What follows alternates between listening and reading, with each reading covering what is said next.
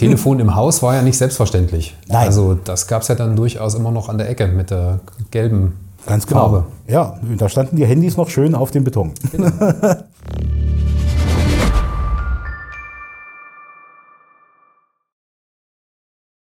Moin Tobias. Hey, moin Mike, herzlich willkommen zu Zweien. Das Worum- zweite Zweien. Das zweite Zweien. Das zweite Zweien. In der ersten Folge ging es ja darum, was wollen wir überhaupt sagen. Und heute wollen wir euch erstmal ja, uns vorstellen auch. Und das fangen wir jetzt in der ersten Runde an mit meiner Wenigkeit. Und der Tobias ist überhaupt nicht vorbereitet auf das, was jetzt kommt. Und das ist gut so, das ist authentisch und das mögen wir. Und äh, ich bin gespannt auf deine Fragen, Tobias. Ja. Dann fange ich an. Mike, was bist du? Wa- wa- Was bist du? Schön. Ja, mittlerweile ähm, Geschäftsführer einer Agentur für kreative Dienstleistungen, spezialisiert auf digitale Medien. Seit vielen, vielen Jahren, Jahrzehnten mittlerweile mit zwei Standorten in Thüringen. Ja, da bieten wir so alles an, was so digital für Kunden interessant ist und das auch mit gutem Erfolg. Dann sind wir ja Wettbewerber. Wir sind eigentlich Wettbewerber und es ist eigentlich total unnormal, dass sich zwei Wettbewerber zusammensetzen und ihre Erfahrungen zusammentragen und das auch noch öffentlich machen. Es könnte einen guten Grund haben. Mhm. Das kriegen wir bestimmt noch raus. Ähm, wie ging es denn bei dir los? Also, sag mal, im Endeffekt haben wir ja alle irgendwo unseren analog-digitalen Grundstein gelegt. Wie sah denn der bei dir aus? Es war an einem Sonntag um circa 7 Uhr am äh, 6.2.1977. Da bin ich nämlich geboren. Und das war durchaus analog und natürlich völlig natürlich. Hier im schönen Erfurt geboren, äh, in der Landeshauptstadt von Thüringen, im Zentrum von Deutschland fast sozusagen. Und ja, bin auch hier aufgewachsen in Erfurt Nord, damals in so einer Altbausiedlung, äh, ganz normal. Meine Mutter war Köchin am Erfurter Hof, im renommierten Hotel, wo damals Willy Brandt geredet hat und so weiter. Und mein Vater, der war für die Auslieferung zuständig aller Konsum. Äh, damals, man muss sich das vorstellen, wie so die Discounter in der DDR, ja, lustig gesprochen. Und der hat praktisch alles ausgeliefert, äh, was an Lebensmitteln, an Gerätschaften und so weiter dort benötigt war. Und das waren meine Eltern dementsprechend, und, äh, 77 geboren, im Norden von Erfurt aufgewachsen. 77. Du, Ja. äh, ich bin auch 77 geboren. Nee. Könnte da eine Gemeinsamkeit liegen? Weiß ich nicht. Aber bei auch dir war der Standort anders. Ne? Aber das Ja, erfahren ja. wir in der, nächsten, in der nächsten Folge. Nach der Geburt natürlich dann irgendwann Kindergarten, Schule. Im Kindergarten war es ganz schlimm. Ich hatte eine Kindergartenerzieherin, die hat mich immer in die Backe gebissen. Wirklich in die Backe gebissen. Natürlich nicht bis zum Bluten, sondern so als neckische Geschichte. Das war so meine größte Erinnerung an die Kindergartenzeit. Okay. Und dann kam die Schule. Wir hatten ja damals in der DDR ein anderes Schulsystem, als wie man heute kennt. Ich fing auch noch an mit Samstagsunterricht, vier Stunden. Ja. Ja. Und der POS. In der POS, genau, die Polytechnische Oberschule, falls jemand das, äh, noch nicht weiß. Können wir auch nochmal erklären in einer Podcast-Folge. Könnte Genau, wieder interessant Schulsystem und Bildung ist sowieso ein Thema. Ne? Könnte extrem spannend werden. Genau, dann habe dann meine Schule äh, vollzogen sozusagen, auch im Norden von Erfurt, äh, bis zur siebten Klasse. Und man muss sich das so vorstellen, Erfurt hat sich damals auch ein bisschen verändert. Das heißt, in Sachen Wohnungsnot, auch wieder so ein Thema 2023, leider.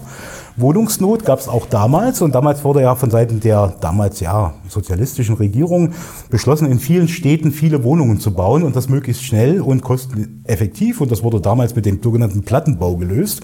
Und damals gab es dann in Erfurt die ersten Wohnungen nach modernsten Standards. Stichwort Fernwärme, dreifach isolierte Fenster, Bad und WC im ganz normal in der Wohnung. Ne? Vorher mussten wir aus der Wohnung raus und einmal ins WC gehen. Das war so üblich in ganz normalen Altbauwohnungen.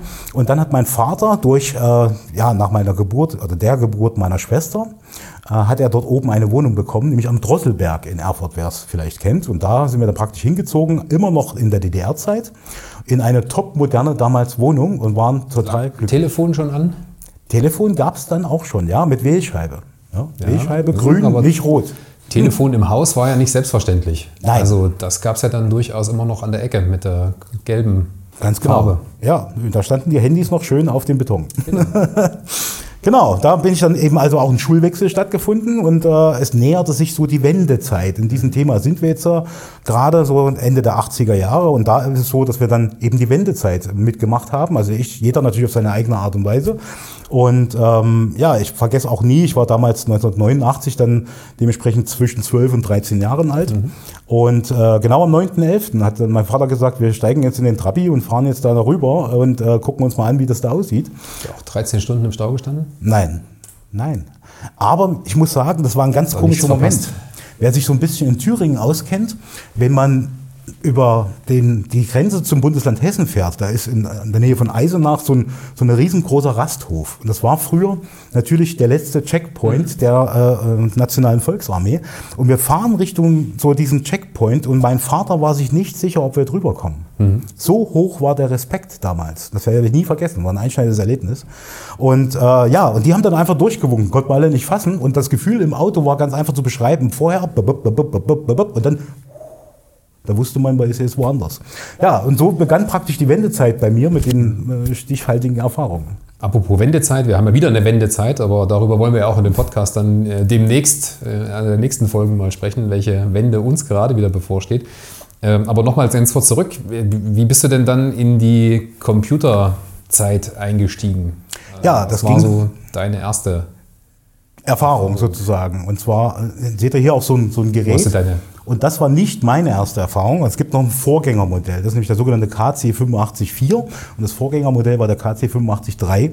Und damals in der Schulzeit, wir reden jetzt wieder hier so von 88, dem Jahr 1988, äh, haben wir dann angefangen, im KC 853 auch mit Basics zu experimentieren, zu üben und lustige Sachen zu machen. Viel ist dann ja nicht passiert an Möglichkeiten damals. Deswegen liegen ja auch zwei tolle Bücher. Kreativität mit dem Computer. Das ist alles aus der damaligen Zeit. Danke, Tobias, dass du es hier nochmal bereitstellst. Das waren so die ersten Erfahrungen. KC 853 und dann war die Wendezeit und danach das allererste, was ich sofort hatte, war der Commodore C64. Klar, mit Datasette. Ja, Datasette, wer es nicht kennt, ähm, da hat man wirklich eine Kassette gehabt und die hat man dann laden müssen und dann nochmal rumdrehen und nochmal laden müssen und dann hat man irgendwann ein Ergebnis, entweder ein Spiel, eine Anwendung, was auch immer. Ich glaube, der Nachfolger vom, äh, von dem C64 war der Amiga 500, kann das sein? Das war nicht der Nachfolger, sondern eigentlich das bessere Konkurrenzmodell und auch wesentlich teurer. Okay. Na, also der Amiga 500, das war mein zweites Modell, schön, dass du es ansprichst. Dem bin ich dann nämlich gestartet, aber mhm. dann kommen wir später. Und da ging es dann um das Thema auch der Musik und auch der grafischen Bedienoberfläche ja. und das hat dann der Amiga natürlich wesentlich besser gekonnt als der C64. Der hat sich auch weiterentwickelt. Nach der Datasette gab es dann die schöne 5,25 Zoll Disk, da musste man auch nochmal drehen und so weiter und dann irgendwann eben die kleinen Disketten. Und der Amiga hat den Vorteil, der hatte eben wirklich eine schöne grafische Oberfläche, schön für damals, ne? innovativ, muss man wirklich sagen. War MIDI-fähig, da kamen auch Töne raus und hatte die cooleren Spiele. So, aber äh, jetzt reden wir ja nicht nur so sehr über die Vergangenheit, sondern äh, aktuell ja auch über Gegenwart und Zukunft. Also wäre dann tatsächlich deine Entwicklung ganz interessant, glaube ich. Wie ging es also wie ging es zum Stand heute? Ja, kommen wir, genau, wir gucken mal weiter. Und zwar, wir waren gerade bei der Technik mhm. und das ist auch so ein schönes Synonym zu den heutigen Zeiten, nämlich die Technik entwickelt sich immer weiter. Und da war immer meine Intention, am Ball zu bleiben. Was haben wir jetzt gerade? Was ist gerade möglich? Und ich bin zur ersten Cebit gefahren. Wir reden jetzt hier äh, nicht zur ersten Cebit, Entschuldigung, zu meiner ersten Cebit. Und zwar war das praktisch im Jahre 1993. Und ich kam dort an bei der CeBIT in Hannover und äh, habe dort vorgestellt bekommen, als Gast ganz normal, den ersten Multimedia-PC aus Japan. Und der hatte zwei Boxen, einen mhm. Monitor und hat den Film Star Wars abgespielt. In Schwarz-Weiß. Und ich habe dort die erste Festplatte kennengelernt, die war 40 Megabit groß. Unvorstellbar damals. Und mit diesen Erkenntnissen bin ich zurück, habe das allen erzählt, hat mir keiner geglaubt. Also überhaupt nicht. Also dass ein Film auf dem Computer abläuft, das ging nicht. Und 40 Megabit unvorstellbar. Mhm. Ne? Das war so die weitere technische Entwicklung. Und dann war natürlich die Schulzeit irgendwann zu Ende. Und äh, habe dann meine Ausbildung begonnen, wollte unbedingt Ausbildung machen, nicht irgendwie Abitur. Meine Lehrerin wollte mich immer ins Abitur drängen, ich wollte kein Abitur machen. Und bin dann in die Ausbildung gegangen als Kfz-Mechaniker. Denn was hat mich denn interessiert? Nämlich Automobile. Okay. Und damals war das wirklich ein Riesenthema. Es gab ganz, ganz viele wir reden auch noch über Fachkräfte und Auszubildende mhm. als Thematik. Es gab ganz viele Bewerber und ganz wenige Stellen. Mhm. Und wir hatten heute ein unvorstellbarer Zustand. Über 50 Bewerber auf eine Stelle beim Unternehmen hier in Thüringen, ich nenne da keine Namen, und da wurde ein richtiger Bewerbungstest gemacht und zwar über mehrere Tage mit Mathematik, mit Logik. Dann musste man irgendwelche Drähte verbiegen, damit man feststellt, ist man, dann hat man den Willen, wirklich fertig zu werden und so weiter. Ganz, ganz viele Testelemente und bin dann auch bei einem Unternehmen hier in Erfurt gelandet äh, in meiner Ausbildung, habe dann war dann super glücklich. Automobile, auch da bei einem sehr innovativen Hersteller, der technisch sehr weit war, viel weiter als manch deutscher Hersteller und habe da sehr viel mitgenommen dahingehend. Und dann kam ein großer Einschnitt, nämlich die Wehrzeit. Damals gab es noch, heute auch unvorstellbar, die Wehrpflicht. Und jetzt gab es die Entscheidung Zivildienst. Das war damals noch nicht so einfach, einfach da reinzukommen in Sachen Zivildienst. Ich will jetzt das Gewehr nicht anfassen. Hat damals nicht ausgereicht, das kann ich schon sagen. Da gab es dann Psychiatergutachten und und und. Deswegen habe ich gesagt, mach mal Wehrdienst. Und äh, da möchte ich kurz eine Geschichte von der Musterung erzählen. Und zwar bei der Musterung war wieder Saal voll, ganz viele Leute. Ich glaube, so ungefähr 50 Bewerber waren wir damals da. Und irgendwann waren wir noch zu zweit. Also alle anderen waren weg, konnten gehen, waren weg. Und da sagte er neben mir, sagte, du weißt schon, was mit den letzten passiert. Sag ich, nein, um was geht's? Ja, das sind die Besten. Die haben am besten in den ganzen Tests abgeschnitten mhm. und die können sich aussuchen, wo sie hinwollen. Sag ich, oh, super. Jetzt habe ich mich aber gar nicht damit beschäftigt, was es alles gibt. Wohin will ja, ich? Und so weiter. Und da fragt mich dann der Wehrdienstberater, ja, wo wollen Sie denn hin? Ich sage, na Mensch, in der Größe her, man muss sagen, ich bin 1,96. Ähm, ich passe jetzt nicht so in Panzer oder so, ist jetzt nicht mein Ding gewesen. Dachte mir, irgendwas mit Anspruch muss es schon sein. Und bin dann zu den ja, Militärpolizisten gegangen, äh, nämlich diesen, diesen Feldjägern. Und was ich aber nicht wusste, und das war fatal, äh, dass äh, wir hatten ja Januar und äh, die Ausbildung für die Grundausbildung dort war praktisch in Städten am Kalten Markt. Jetzt bin ich auf die erstmal an die Karte gegangen, Bundesrepublik Deutschland, Städten am Kalten mhm. Markt, praktisch ganz unten und ganz links. Mhm. Also kurz vor Frankreich, da unten mitten im Wald und äh, Januar. Mhm. Das habe ich jetzt so nicht bedacht. Und dann bin ich dann dahin, habe meinen Grundwehrdienst gemacht, war sehr kalt, habe dort auch viele Erfahrungen gemacht und so weiter und so fort. Und jetzt möchte ich ein kleines bisschen vorspulen. Danach kam dann die Phase und jetzt kommen wir so auch ein bisschen zum interessanten Teil, wo ich dann ein Musiklabel gegründet habe für elektronische Musik. Ich habe mal ein Bild von dir gesehen, da hast du noch Kopfhörer auf und sah aus wie ein, Misch, wie ein uraltes Bild. Uraltes Bild, ja genau. Ja. Ich habe mich damit beschäftigt, ich war immer ein musikalischer Mensch und habe mich immer interessiert für ja, mehr oder weniger die elektronische Musik. Ne? Ich höre auch andere Arten, aber trotzdem die elektronische Musik. Und da ist es dann so passiert, dass wir gesagt haben, okay, das macht Sinn, das Ganze ein bisschen hoch zu skalieren und wirklich auch mit verschiedenen Künstlern zu arbeiten, Releases zu machen und so weiter. Wir reden hier von einer Zeit, wenn wir jetzt das Internet betrachten, wo es anfing mit einem 56K-Modem und einem AOL-Zugang. Von dieser Zeit schon Napster. Reden wir. Ja, so der Napster gab es dann noch gar nicht. Ne? Da fing praktisch das Label an und im Endeffekt hat man dann 19 Künstler unter Vertrag. Äh, nicht nur in Thüringen waren mhm. die ansässig, auch in Bayern, auch in Hessen. Und die haben alle Arten von elektronischer Musik gemacht. Also nicht jetzt irgendwie nur einen Style, sondern wirklich breit gefächert. Und dann ging es los, jetzt musste ich mir ganz viel aneignen. Erstens mal so eine Art Unternehmen zu führen. Zweitens mal ging es um Grafikdesign. Für jedes Release muss ein Cover gemacht werden. Ne? Es müssen grafische Gestaltungselemente gemacht werden und und und. Und spannend war dann nicht unbedingt diese analogen Release wie eine CD auf den Markt zu bringen oder ein Vinyl auf den Markt zu bringen. Das Spannende war dann der Beginn des digitalen Vertriebs. Und das ist auch das, was mich bis heute am meisten geprägt hat ähm, in diesem Bereich der, der Digitalisierung. Das heißt, der digitale Vertrieb hat uns dann eigentlich die Augen geöffnet. Und zwar möchte ich ganz kurz schildern, wie das dann zustande gegangen ist. Wir haben den digitalen Vertrieb im Jahre 2002 äh, angefangen. Da gab es die ersten digitalen Vertriebsleute, die in Deutschland sich damit beschäftigt haben. Und mit einem Schlag waren alle Lieder weltweit irgendwo verfügbar. Ne? Auf Portalen, die kannte man. Ich habe damals zum ersten Mal von Amazon gehört. Amazon hat damals noch nicht mal Musik verkauft. Nein, gab es ja, nur Bücher. Gab's nur Bücher. Ja. So, und dann waren wir irgendwo verfügbar und dann kamen nach ein paar Monaten Statistiken und dann habe ich festgestellt, dass wir in Frankreich verkaufen und dass wir in Südkorea verkaufen. Und zwar Musikstile, die ich so nie erwartet hätte. Also wir reden ja so über Ambient und Chill-Out-Musik, ging in Frankreich super gut. Mhm. Und in Südkorea, die standen total auf so House, Tech-House-Musik. Äh, ähm, und das war die erste Erkenntnis, wo man gesagt hat, ey, das ist der Beginn von was ganz, ganz Großem, was hier anfängt. Und damals waren das die Themen, wir haben noch im Wave-Format gearbeitet, dann kam das Fraunhofer-Institut mit ihrem MP3-Format, super Sache. Und jetzt brauchte man irgendwann so Sachen wie eine Webseite fürs Label, eine Webseite für jeden einzelnen Künstler und dann kamen die sozialen Medien, die damals aktiv waren, Stichwort MySpace, äh, wer konnte wen, StudiVZ, die sind da alle so ein bisschen entstanden. MySpace war das etablierteste damals, was auch für viele Bands, auch meiner Meinung nach heute noch, immer noch die geilste Plattform war. Und äh, da war man überall präsent. Man musste alles sich um alles kümmern, jedes Portal bedienen und äh, ganz, ganz viel machen und managen. Und 19 Künstler ist auch ein kleiner hm, Kindergarten. Also jeder Künstler hat seine berechtigte, super Charaktere, aber die sind so geil einzigartig und das hat halt Spaß gemacht. Künstler eben. Ja, ich selbst habe auch musiziert, sozusagen produziert, äh, Arrangements gemacht, aufgelegt als DJ, auch in ganz Thüringen äh, unterwegs gewesen äh, mit unseren Leuten, haben das Booking selber gemacht. Und dann kam der Moment, wir haben dann so Remixe gemacht und äh, zusammenarbeiten mit Anne Clark und äh, auch für Depeche Mode. Das hat aber für, bei Depeche Mode nicht auf den Sampler gepasst zur Veröffentlichung, aber war trotzdem super Feedback von der Band. Mhm. Das fand ich sehr, sehr geil. Und dann kam ein Angebot, äh, dieses Label zu übernehmen von jemandem. Mhm. Und dann kam der Moment, als äh, ein Angebot zur Übernahme dieses Labels kam, ohne weitere Details aus dem Ausland.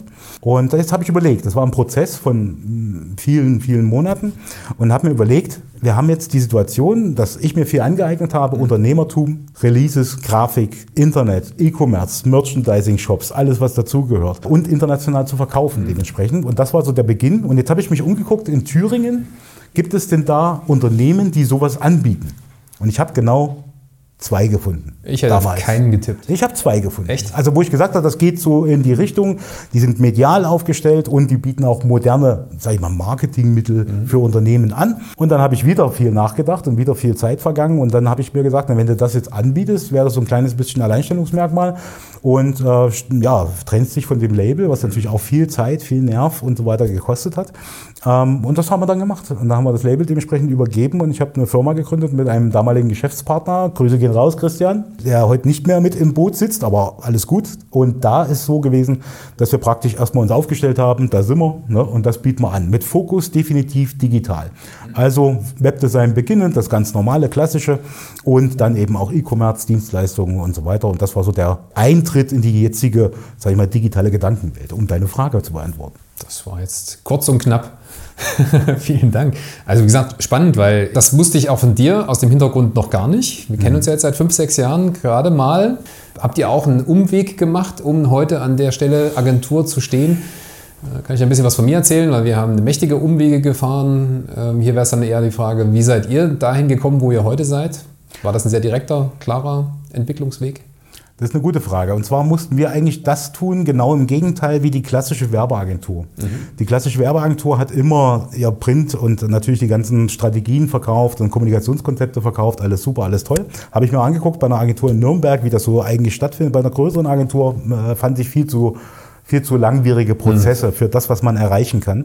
Und ähm, wir haben eigentlich unser Portfolio im Sinne einer Werbeagentur erweitern müssen. Das heißt, wir haben digital angefangen, mhm. kommen aus dem Internet, auch mit den Skills und mussten uns dann beschäftigen mit, wie sieht denn so eine tolle Visitenkarte eigentlich aus. Und äh, äh jetzt machen wir einen Flyer und eine Festzeitschrift und eine Plakatwerbung und äh, ja, Super. Also das war unser Prozess dahingehend. Und bei der klassischen Agentur ist es ja eigentlich anders. Ne? Man musste sich irgendwann mit dem Internet beschäftigen mhm. und der Rest war basic sozusagen. Also wir haben eigentlich, den, weil du gefragt hast nach der Entwicklung, den umgekehrten Weg äh, genommen. Mhm. Jetzt seid ihr aber heute ja viel mehr als, ich sag mal, ein reiner Internetdienstleister, weil was ich so mitgekriegt habe, kommen wir auch sicherlich nochmal in einer oder anderen Folge dann mal drauf rein, äh, macht ihr ja mittlerweile sogar eigene Softwareentwicklungen an bestimmten Stellen.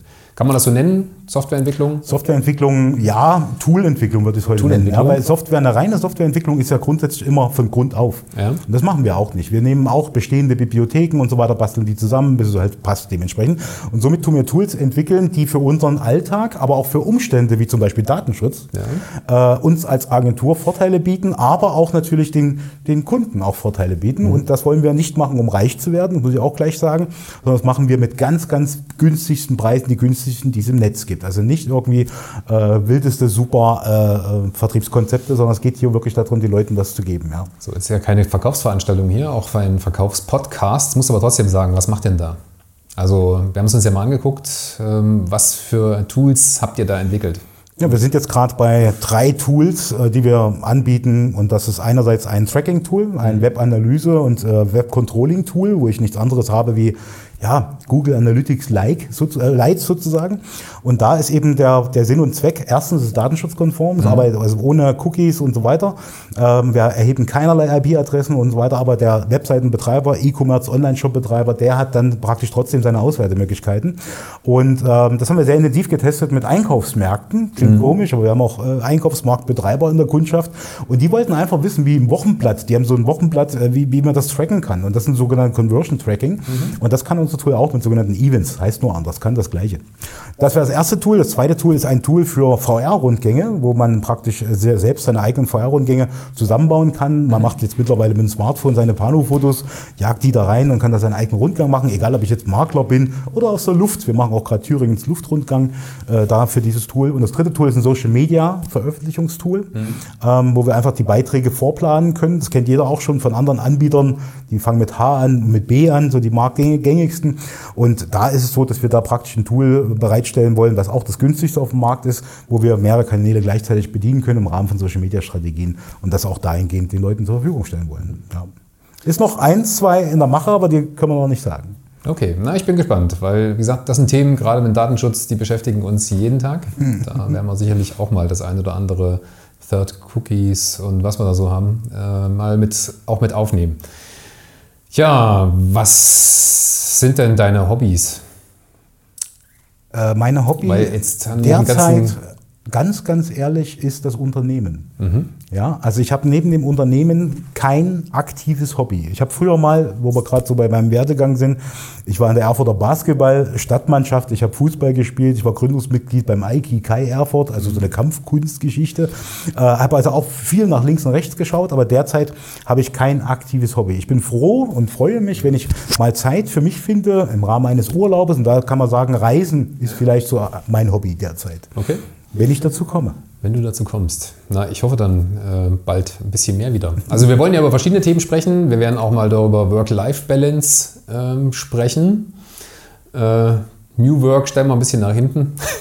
da haben wir jetzt schon genug gehört und hören dürfen und erleben, gerade was unseren äh, Joballtag angeht. Ähm, trotzdem, ich sag mal, wäre für mich mal noch wichtig, wo du hin willst. Was sind deine Ziele?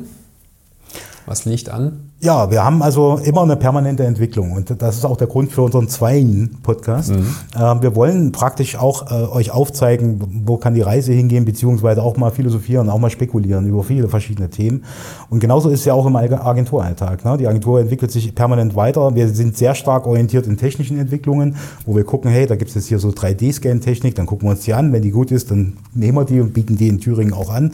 Das ist nur ein Beispiel. Wir haben eigene Drohnen und so weiter und so fort. Also all dieser Bereich, den gucken wir uns an. Wo geht die Reise hin? Also ich möchte, das ist mein Ziel, mein persönliches Ziel, dass das Unternehmen auf eigenen Füßen ganz in Ruhe stehen kann, man das irgendwann mal in eine Nachfolgeregelung geben kann, wie auch immer die aussehen mag, und dann trotzdem auf das Geschaffene stolz sein kann, sodass jeder Mitarbeiter noch da ist, zufrieden ist, arbeiten kann und so weiter. Und mein persönliches Ziel ist dann, ja, auch mal vielleicht über das Auswandern nachzudenken. Äh, Ich habe schon immer, das hat jetzt nichts mit aktuellen Geschehnissen, sondern schon immer auch den Drang nach Dänemark gehabt. Äh, Und da könnte ich mir durchaus vorstellen, meinen Lebensabend vielleicht zu verbringen und dann im Hinterkopf zu haben, bei der Firma läuft alles super, das ist mein Ziel. Okay. Äh, wie digital bist du? Das ist eine gute Frage. Wenn Jetzt ist die Frage, wie, wie definiert man Digitalisierung für sich selbst, für sich persönlich? Und wie digital bin ich? Ich habe mir angewöhnt, vor fünf Jahren äh, undigitaler zu werden. Aus gutem Grund. Jetzt kann man sich vorstellen, ihr habt vorhin was gehört von Label und so weiter. Ich hatte bei Facebook in meinem persönlichen Account 5000 Freunde, mehr ging nicht. Und jetzt kann man auch mal sich überlegen, was das für Stress und Nerv ist. Und das hat mich dazu gezwungen, meinen Account zu löschen, vor vielen Jahren, das war schon länger her. Und da dementsprechend dann auch zu sagen, ich tue jetzt meine Internetnutzungszeit einschränken. Wir reden jetzt nicht über den Arbeitsalltag, sondern mal über den Freizeitalltag. Und da ist es so, ich habe dann beschlossen, ich probiere das mal aus mit meinem Smartphone, tue ich einfach mal das Internet nur dann anmachen, wenn ich wirklich es brauche. Und das äh, habe ich mir eine Woche angetan und habe festgestellt, ich bin total entspannter damit. Das ist total äh, toll. Und da, momentan mache ich, wo wir gerade bei wie digital bist du, momentan mache ich frühst mein Internet an, dann kriege ich 1000 Nachrichten und Benachrichtigungen. Davon sind zwei und fünf maximal relevant. Das tue ich ausfiltern und abends mache ich das gleiche nochmal und das reicht. Und jeder, der im Grunde genommen her mit mir kommunizieren will, über das Smartphone, mit einer Nachricht als Beispiel, Messenger-Dienst und so weiter, da bin ich über die SMS am besten erreichbar. Das heißt, das ist der Punkt, der bei mir permanent eine Erreichbarkeit sicherstellt, aber nicht über einen Messenger-Dienst. Das habe ich mir abgewöhnt und ich, es tut verdammt gut. Hätte ich nicht gedacht. Also, ja, spannend zu hören. Da hat ja jeder so seine eigene Einstellung, hoffentlich, oder sollte die auch dann demnächst mal entwickeln. Mike, vielen Dank. Das war ein echt spannender Einblick in dein Leben. Wie gesagt, ähm, wir kennen uns jetzt ein paar Tage ähm, gefühlt, weil, wie gesagt, man sieht sich einfach mal im Rahmen von manchen dann durchaus ganz spannenden Formaten, aber man kriegt ja so privat, persönlich dann immer nicht so ganz viel mit. Also von daher vielen Dank für den spannenden Einblick. Ich hoffe auch für euch ein spannender Blick mal hinter die Kulisse Mike, Mike Krunitz. Also Das von daher. Nachname auch noch gesagt. Jetzt habe ich auch noch den Nachnamen erwähnt. Ähm, naja, wie gesagt, wir wollen ja hier ein bisschen offen und ein bisschen locker- Authentisch. authentisch äh, miteinander sprechen. Deswegen ähm, freue ich mich, dass wir so eine Möglichkeit haben, ähm, weil es wird ja noch viel interessanter. Also wir haben ja jetzt ein zwar ein bisschen zurückgeblickt, aber wir wollen ja eigentlich dann vorausblicken. und auch ein bisschen vorausschauen. Und äh, da freue ich mich schon auf den nächsten spannenden Austausch. Also von daher würde ich sagen, bleibt dran, schaut wieder rein. Tja, und ich glaube, beim nächsten Mal bin ich dann dran, oder? Absolut. Das nächste Mal hören wir kurz deine Geschichte, nämlich deine Lebens, nicht kurz, sondern gerne ausführlich. Und äh, die ich auch nicht im Detail kenne. Und da freue ich mich schon drauf und äh, wird uns freuen, wenn ihr wieder dabei seid. Danke. Also bleibt dran. Bis später. Ja.